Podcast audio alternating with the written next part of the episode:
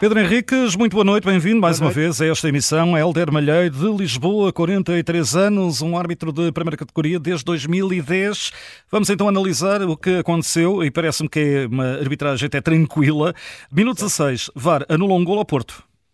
Exatamente, e bem, porque é um lance que corrido tem algum grau de dificuldade para o árbitro assistente. Basicamente, não é o Francisco Conceição que marca o gol que está em fora de jogo, é na construção da jogada quando o Taremi faz o passo para o Galeno e percebe-se, isto é, depois uh, com imagens televisivas, e, o, e, a cidade de futebol depois confirmou que nesse momento em que o Taremi passa a bola para o Galeno, o Galeno estava adiantado em relação à linha defensiva, portanto ao penúltimo adversário, que o último é sempre o guarda, é sempre, não, neste caso era o guarda-redes, normalmente é o guarda-redes, estava adiantado 35 centímetros, e por isso o gol inicialmente validado pela equipa de arbitragem foi bem revertido, uh, neste caso pelo VAR. Minuto 22, é o gol do Estoril, legal, sem fora de jogo.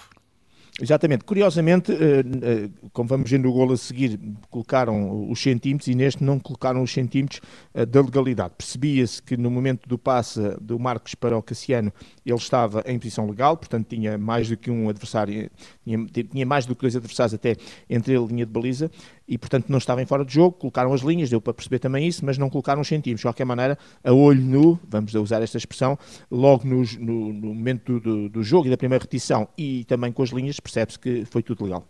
O tal lance é eh, ao minuto 34, Exato. tal golo eh, legal, eh, sem fora de jogo do, do Porto. Exatamente. E aqui a questão não é também no PP, mas sim na questão do Taremi, porque a bola é metida em profundidade para o Taremi, que depois faz aquele, eh, vai, vai amortecer a bola com o peito e faz depois a assistência para o PP. O Taremi está em jogo por 125 centímetros, 1,25m. Por isso é que eu estava a dizer, uh, este, este então ainda era maior, portanto ainda é mais fácil de ver, colocaram aqui os centímetros, não colocaram no anterior, mas de qualquer maneira o que importa é que se percebeu que tanto no gol um, ehm, do Estoril, do Cassiano, como neste gol do PP, não só não houve irregularidades, não houve fora de jogo, como também deu para perceber a olho nu, portanto não, ao contrário do primeiro, que era ali resvés, estes eram lances em que se percebia que os jogadores estavam em, posição legal e neste caso concreto Taremi. Segunda parte, eh, apenas aqui questões disciplinares e um penalti. Ora seja, minuto 53, amarelo a Gruites. Sim, é o tal a situação em que o jogador uh, do Estoril ao fazer a rotação, o Gruitch uh, acabou por uh, bater-lhe com, com a mão. Aliás, peço desculpa, o Gruitch é que faz a rotação sobre ele próprio numa discussão ali de bola com o, com o jogador do Estoril e, e, bate com a mão no peito, ou acerta-lhe com a mão no peito um, do jogador do Estoril, que ficou ali depois até com questões respiratórias, aparentemente, depois foi, foi ajudado inclusive por um colega. O árbitro deixou seguir, porque não sei se terá percebido logo à primeira ou não, mas de qualquer maneira deixou seguir a jogada e bem, porque a bola ficou posse do Estoril e depois na primeira interrupção mostrou o cartão amarelo ao Gruitch, não houve agressão, pelo menos pelas repetições que vimos, houve apenas, digamos, aquela rotação e se calhar o ser demasiado negligente na maneira como abordou o lance e por isso cartão amarelo bem mostrado. Minuto 10 da segunda parte aqui, cartão amarelo também para Meditaremi. Sim, é, é, perto da área, é uma rasteira ao Heriberto Tavares, quando ele, ele Heriberto Tavares ia entrar na área já com algum perigo, do lado esquerdo e de forma lateral, o Taremi estica a perna e acaba por derrubar o seu adversário, corta este ataque promotor, cartão amarelo bem mostrado. A minuto 61, cartão amarelo também para o outro jogador do Porto, o Eustáquio. Exatamente, é chamada falta tática, agarrou o Coba, uh, o Coba Condrendi, uh, agarrou, puxou, além do comportamento antidesportivo que o agarrar por si só uh, já preconiza, é depois porque evitou que ele fizesse aquela transição ofensiva, aquela transição muito rápida de linha de meio campo e disse cartão amarelo bem mostrado. Minuto 72, amarela Volney. Sim, agora é sobre o Ivan Nilsson. Uh, é uma rasteira que impede também, uma vez mais, um momento de transição. O Ivan Nilsson muito rápido a tentar uh, quebrar linhas, como costuma dizer, e o Valnei acaba por uh, rasteirar, impedindo essa transição e por isso cartão amarelo bem mostrado.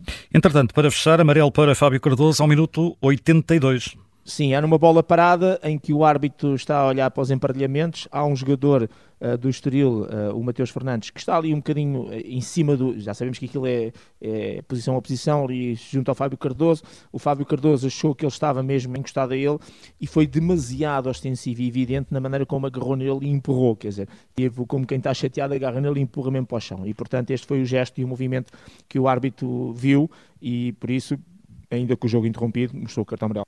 E finalmente o penalti. O penalti que parece, até nisto, uh, é, é, é, tranquilo.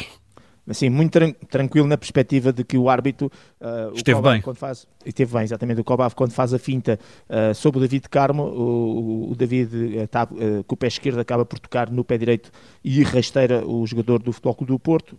aliás, o jogador do Futebol Clube do Porto rasteira o jogador do Estoril e por isso pontapé de penal também é assinalado. Só aqui fazer uma referência, como foi na tentativa de jogar a bola, pela lei da dupla ou tripla penalização, o cartão amarelo passaria para nada, portanto, sem qualquer uh, ação disciplinar. Só que o árbitro entende, e é a visão que ele tem, uh, e não é todo descabido, embora não seja a mais evidente de todas, é que ele acha que o Coba ao fazer a finta, ficava em posição de marcar o gol, isto é, ficava na cara do chamado na cara do guarda-redes, embora eu acho que esteja demasiado lateralizado para ser uma clara oportunidade de gol. E assim sendo, como ele, uh, ou seja, numa situação normal, ele iria mostrar cartão vermelho porque aquela rasteira cortava uma clara oportunidade de gol, ele transformou o vermelho em amarelo de acordo com a chamada lei da dupla penalização. De qualquer maneira, eu acho que ficava melhor aqui sem cartão, porque não vejo uma clara de gol, vejo apenas um ataque prometedor e aí o amarelo passava para nada. De qualquer maneira, é um pormenor, menos relevante ou importante, uh, e, e, o fundamental neste lance foi realmente o pontapé de penalti ter sido corretamente assinalado e o VAR apenas se limitar a confirmar, portanto não, não houve intervenção de VAR propriamente dito. Então e que nota para o Helder Malheiro?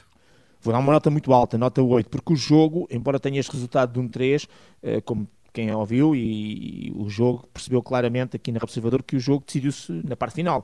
E portanto foi um jogo que esteve com o resultado incerto até praticamente uh, ao, ao, ao, final do jogo, ao minuto 90 e isso significou que o árbitro quando puxou pelos cartões, puxou para segurar o jogo em determinados lances que eram inevitáveis.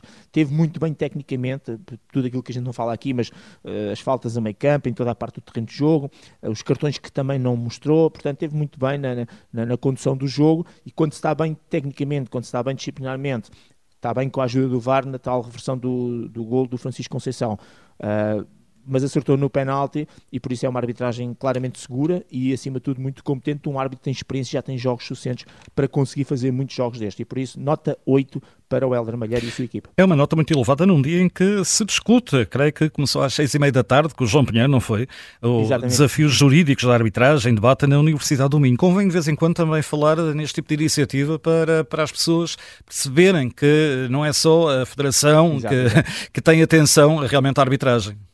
Sim, as federações, e, e, neste caso têm, mas as, as, as, faculdades, as universidades também o têm, um, e, e, pronto, já agora que puxaste esse, esse assunto, eu, eu, eu, dou aulas numa faculdade, onde, por exemplo, em janeiro, vou me tornar professor especialista, uh, defendendo exatamente uh, um trabalho na área da tomada de decisão, na sequência também do mestrado que fiz no FMH, agora no IXE, vou, vou, me tornar professor especialista. Parabéns, Pedro. Pronto, na área da arbitragem, portanto, há de ser em janeiro, defender perante um júri de seis pessoas, portanto, ainda não está, ainda não está ganho, como dizer, mas lá está, é uma universidade a interessar-se também uh, pela, pela arbitragem e, e tenho inclusivamente um aluno do, licenciado em Educação Física, que está a acabar a sua licenciatura, está, uh, vai fazer, portanto, um estágio em que eu vou ser o orientador de estágio, em que é o primeiro aluno daquela faculdade, normalmente eles vão todos para treinadores, preparadores físicos, etc, e ele vai fazer, o, é o, o primeiro aluno a ser orientado na perspectiva de, ele é preparador físico de árbitros especificamente de futebol e, portanto, eu vou uh, acompanhá-lo e, e, e, ver a, a, sua evolução e, portanto, e depois também ajudar na, naquilo que ele precisar e, sobretudo, depois para, para dar nota para concluir o estágio. Ou seja, as universidades com esta preocupação cada vez mais crescente de olhar para o futebol, normalmente toda a gente quer ser treinador, mas também já olhar para a especificidade da arbitragem e, por isso, isso é, é sempre bom. Está entregue este Sem Falta, Pedro Henriques. Muito obrigado, até à próxima. Obrigado. Nota 8 boa para. Noite, oh, boa noite, uma nota 8 alta para Helder Malheiro na vitória do Estoril Praia, apurado para a Final Four da taça da Liga perante o Futebol do Porto.